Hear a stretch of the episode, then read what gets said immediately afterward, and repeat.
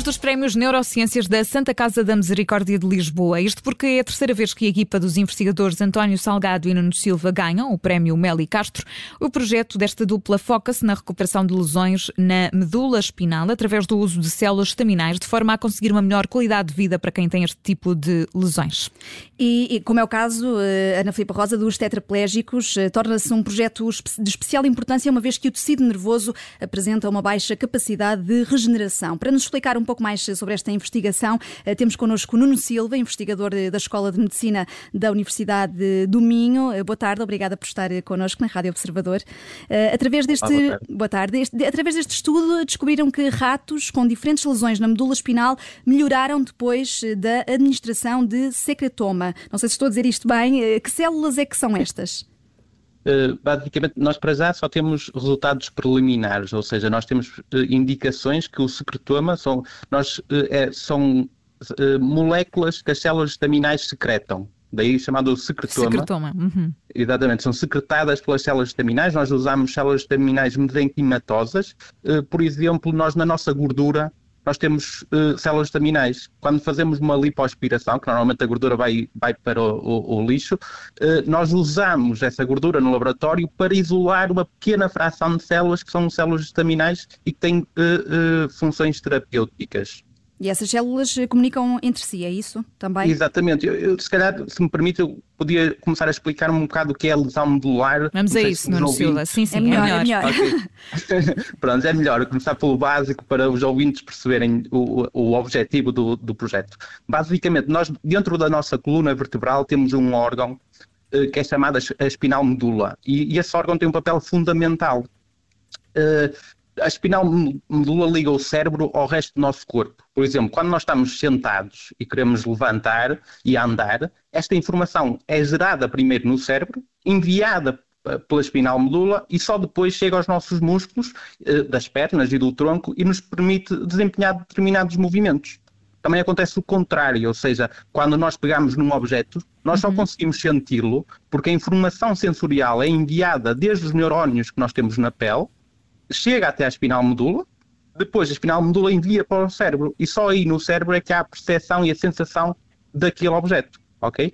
O problema acontece quando a medula é danificada. Quando há uma lesão, e, sim. Exatamente, e pode acontecer por diversos motivos. Nos, nas, nas, populações mais jovens é mais comum devido a acidentes rodoviários ou à prática de desportos radicais, e nas populações mais idosas é mais comum devido a quedas, seja quedas nas escadas ou até a tomar banho. E então, esses acidentes, quando provocam um dano na, na nossa coluna, uh, a coluna vertebral pode esmagar a espinal medula e assim esta ligação, esta informação entre o cérebro e o resto do nosso uh, corpo fica comprometida e tem consequências dramáticas. As mais uh, faladas é, é a impossibilidade de, de andar, mas há outras consequências uhum. que afetam muito a qualidade de vida destes, destas pessoas. Por exemplo, deixamos de con conseguir controlar a nossa bexiga, deixamos de eh, conseguir controlar o nosso intestino ou até uh, uh, as nossas funções sexuais ou, ou, as funções cardíacas, depende da zona da, da lesão, pode ter consequências e, portanto, muito graves. é aí que entra depois o vosso estudo, Nuno Silva, é tentar Exatamente. melhorar esse, esse tipo de, de questões que estão relacionadas com estas lesões. Exatamente. O projeto que foi financiado pela Santa Casa e a quem nós agradecemos a confiança que foi depositada na nossa equipa, vai utilizar essas moléculas, o secretoma, das células estaminais. Normalmente, quando se usam estas células estaminais, o que as pessoas pensam é transplantar as células para a zona da lesão.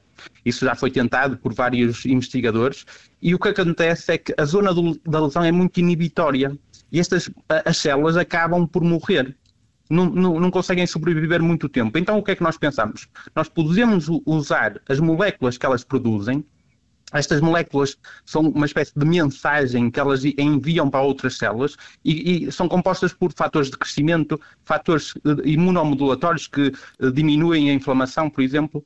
E se nós usarmos só estas moléculas, como num, num líquido, é? que podemos injetar na medula ou, ou de forma sistémica, nós não estamos a, a, transplantar as células para o local, mas estamos a dar estes fatores que vão ajudar na, na recuperação do tecido neural. Ah, e, e, agora, depois deste teste que foi feito em ratos, o que é que se segue? Com este prémio conseguiram uh, esse, esse, financiamento de 200 mil euros. Como é que vão canalizar este valor para avançar aqui na investigação? Exatamente. Basicamente, nós temos resultados ainda preliminares a dizer este secretoma tem potencial terapêutico. Nós agora queremos realmente perceber até que ponto esse potencial terapêutico pode realmente chegar à clínica, aos pacientes, é? que é esse o nosso objetivo. Então vamos fazer, o, o, o projeto começa por tentar optimizar o, o secretoma das células, vamos usar bioreatores, estas células são extraídas, são cultivadas em frascos, não é? E usamos bioreatores que conseguimos controlar as condições de cultura. Por exemplo, conseguimos controlar o nível de oxigênio, conseguimos controlar a dinâmica do meio de cultura e o nosso objetivo é perceber se conseguimos enriquecer o secretoma em fatores que depois vamos testar in vitro, ou seja, antes de usar animais, perceber este, este tipo de cultura consegue promover mais crescimento dos neurónios, ou este tipo de cultura consegue promover mais, uh, uh, reduzir a inflamação. Vamos testar primeiro tudo in vitro e depois passamos para modelos animais em que usamos os ratos, uh, em que fazemos uma lesão na medula e injetamos o secretoma e vemos até que ponto aqueles, aqueles secretomas que nós escolhemos primeiro nos ensaios in vitro conseguem ter melhores resultados. Qual é o que tem melhores resultados? Selecionando o que tem melhores resultados, nós depois temos uma colaboração com a professora Ana Colette do ICFAS, no Porto, em que vamos fazer um ensaio clínico veterinário. Ou seja, em vez de usar modelos animais de laboratório, em que as lesões são todas iguais, nós tentamos isolar qualquer eh, interferência só para testar o nosso secretoma. Neste caso, como é um ensaio clínico veterinário, nós vamos usar cães que são, por exemplo, atropelados na rua e que precisam de cuidados médicos. E então, ao usar, aqui neste caso é muito mais semelhante ao que acontece nas, nas pessoas. As lesões são todas diferentes, depende, depende da idade, depende de como é que, que, é que, que, é, que aconteceu. Uhum. E é, é, muito parecido com o que acontece uh, neste caso que nós vamos usar os cães. E aí vamos perceber realmente qual é o potencial clínico uh, do, do secretoma, ou seja, daqui a três anos no final do, de, de, desses três anos, aí vamos perceber com estes dados de, do, do ensaio clínico veterinário, perceber se conseguimos realmente, se isto tem mesmo potencial para chegar à clínica e para melhorar a qualidade de vida de, das pessoas que E, e Nuno Silva, tipo ia-lhe perguntar, enfim, qual era o espaço temporal, mas já percebi, são três anos, não é? Três anos vai durar todo, todo este processo. Todo o projeto, sim, para três anos. Podemos pedir extensão, dependendo de, mas no máximo, no máximo pode chegar a quatro anos. Muito bem, portanto é essa, é essa a ideia. Nuno Silva, obrigada por ter juntado a nós e por esta explicação, bastante simples, mas acho que todos compreendemos o que está aqui em causa. Nuno Silva é investigador da Escola de Medicina da Universidade do Minho e faz parte deste projeto que venceu este ano o Prémio Mel e Castro, esse prémio que faz parte dos Prémios Neurociências da Santa Casa da Misericórdia de Lisboa. Obrigada, Nuno. Até à próxima. Muito obrigado. Boa Até fim de semana.